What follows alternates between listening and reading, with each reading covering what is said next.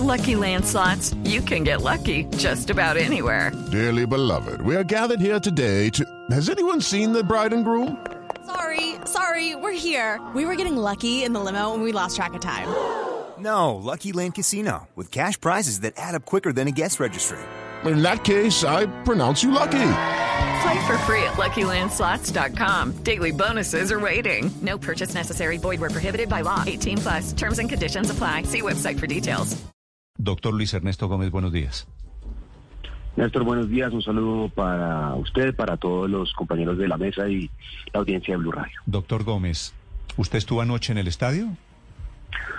No, señor. Eh, estuvo mi subsecretario, estuve en otros en otras reuniones que teníamos de consejo em, sobre el trámite de rescate social, pero allí estuvo eh, el subsecretario y nosotros, yo sí estuve en varias de las reuniones preparatorias para el eh, evento del día de ayer y para la reapertura eh, de eventos masivos en la ciudad de Bogotá. Doctor Gómez, ¿usted integra con el- la gente de la Secretaría de Gobierno el puesto de mando unificado?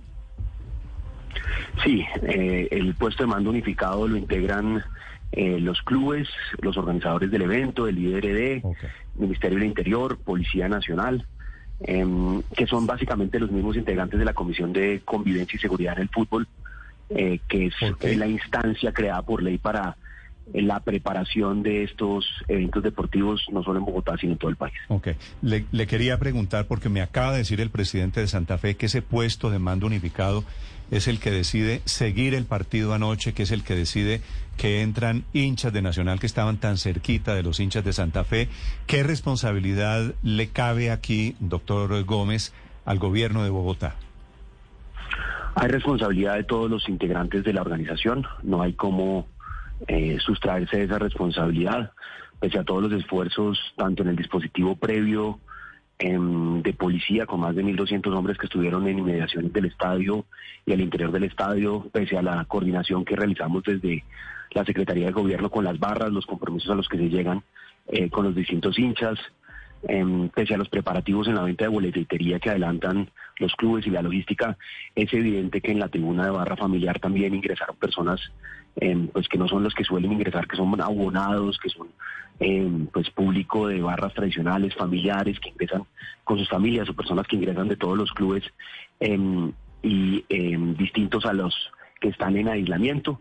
Y por esa misma razón, pues hoy, Néstor, hemos convocado a la Comisión de Convivencia y Seguridad en el Fútbol para evaluar eh, eh, dónde estuvieron las fallas. Hay fallas de, de todos los que integramos esta coordinación em, eh, y por eso también la decisión de suspender eh, por ahora el ingreso de público al estadio del Campín, al estadio de techo eh, y de analizar las sanciones a que haya lugar para los eh, integrantes de las barras. Esto le corresponde a la comisión, pero por supuesto también a los clubes em, que son quienes en, en este tipo de casos arriendan los escenarios deportivos, arriendan el estadio del Campín em, y también de manera coordinada con la alcaldía, con la policía, coordinan la logística tanto de ingreso como de salida y eh, de venta de boletería eh, en, en- a este tipo de. Secretario, anoche pasaron varias cosas particulares.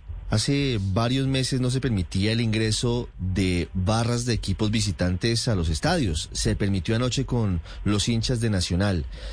Pero además pareciera que la cantidad de policías en el Campín era muy inferior a la que habíamos visto en otro tipo de, de momentos en partidos de alto riesgo como este, porque Santa Fe y Nacional tienen barras bravas que lamentablemente tienen un historial que, preveía o mostraba que podrían presentarse confrontaciones.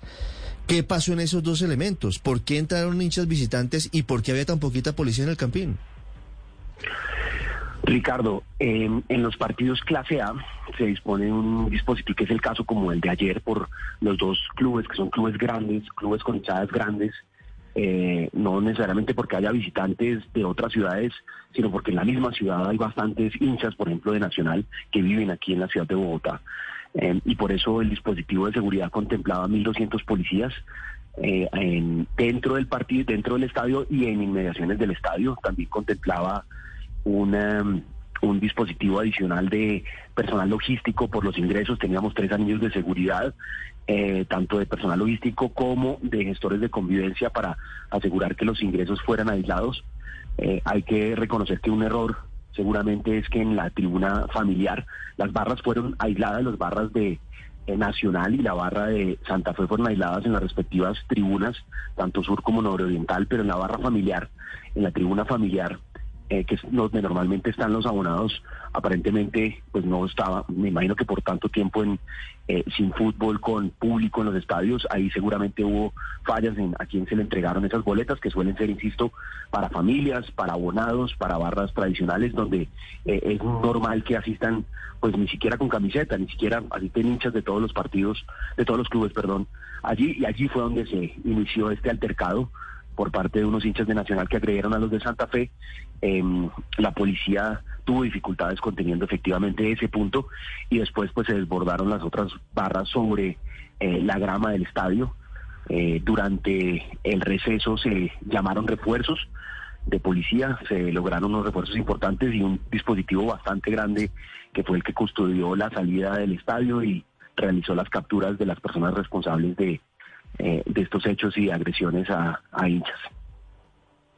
En la tribuna que separa las dos barras, doctor Gómez, yo no vi ningún policía. ¿Había alguno? Sí, Néstor, en todo el estadio hay policías.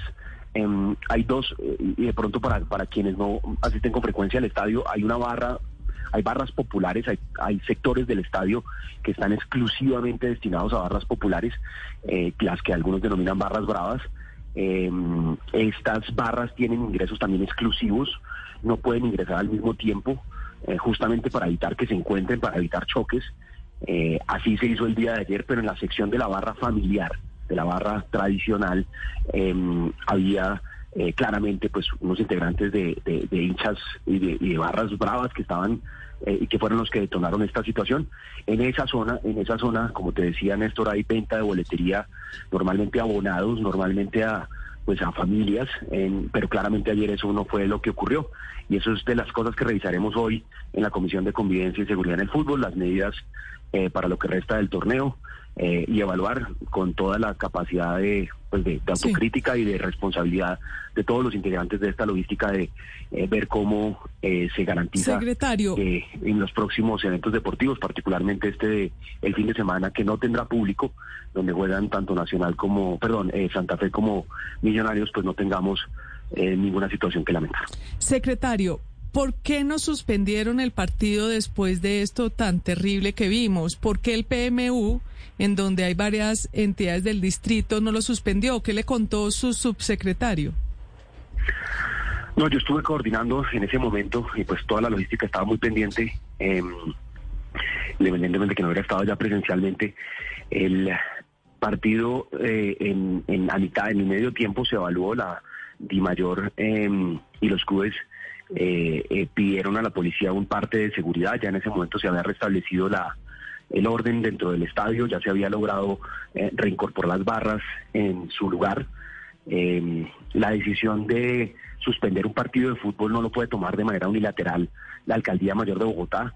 Es importante aclarar que estos escenarios deportivos, si bien son de la alcaldía, como es el caso del Campín, pues son alquilados. Y como en cualquier otro contrato, pues cuando se alquila y se le entrega eh, a cambio de una contratación económica a un escenario deportivo. ¿cómo, no van a poder, eh, por, razones, por razones de seguridad y de orden público, se decide suspender justamente por razones, por, eh, Néstor, eh, lo que no puede hacer es de manera unilateral, una vez está restablecido el orden, ordenar una suspensión del partido.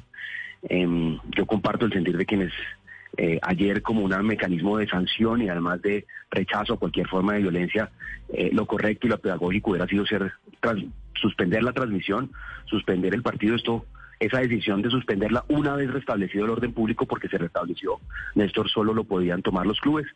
Em, y ese tiempo fue aprovechado, y eso también hay que decirlo, ese tiempo fue aprovechado para garantizar los refuerzos, hacer una evacuación del estadio del Campín en ese momento, también con la alteración que se estaba presentando eh, y con las tensiones que se estaban viviendo, pues podía correr el riesgo de que la violencia se trasladara a la zona de afuera del Campín. Así que en el transcurso de 25 minutos se trajeron refuerzos de otras partes de Bogotá, prácticamente se redobló el esquema de policía, em, tanto para el las capturas como para garantizar la evacuación, que no eh, tuviéramos nuevamente un episodio de violencia. Así fue, eh, pero por supuesto quedó absolutamente enlodado el partido, quedó absolutamente enlodado el esfuerzo de meses em, para, pues, de, la expectativa de meses de volver al estadio del Campín con público. Sí, doctor eh, Gómez, una pregunta final. Ese muchacho al que lo cogen a patadas, que hay unas imágenes virales terribles esta mañana, tengo entendido que usted ha estado muy pendiente de él.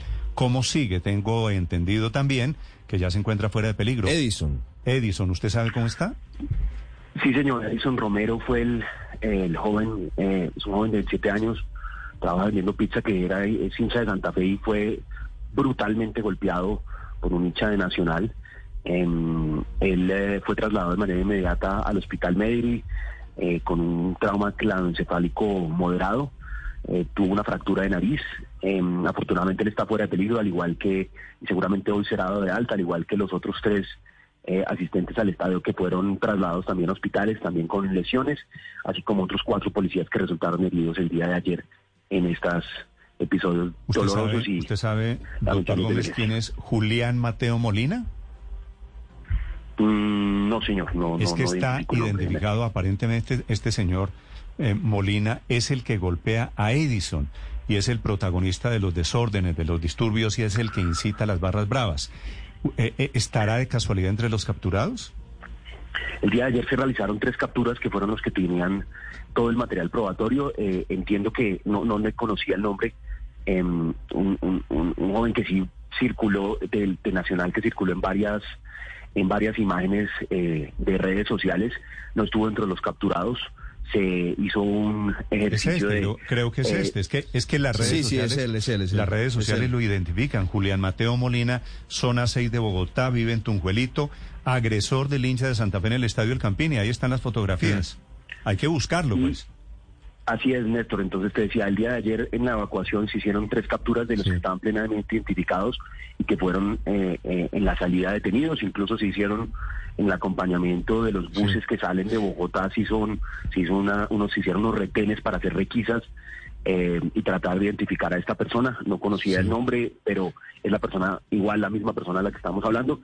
Y por supuesto, la policía está en un esfuerzo importante para la captura de esa persona desde el día de ayer. Para ello se eh, hizo el, las requisas de los buses que salían del estadio en distintos puntos en la 80 y demás. No fue posible capturarlo, pero se seguirá en ese esfuerzo. Pero, ¿dónde están eh, en este momento esos delincuentes, secretario? Eh, fueron judicializados, puestos a disposición de las autoridades el día de ayer.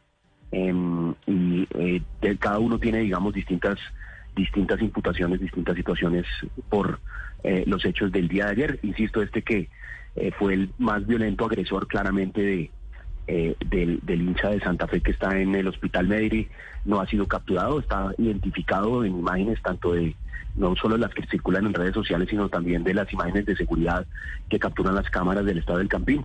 Eh, pero en las labores todavía de investigación y captura esperamos que ojalá el día de hoy se Es este Julián Mateo Molina. Gracias, doctor Gómez, por estos minutos. Gracias, Néstor. Un feliz Okay, round two. Name something that's not boring. A laundry? Ooh, a book club.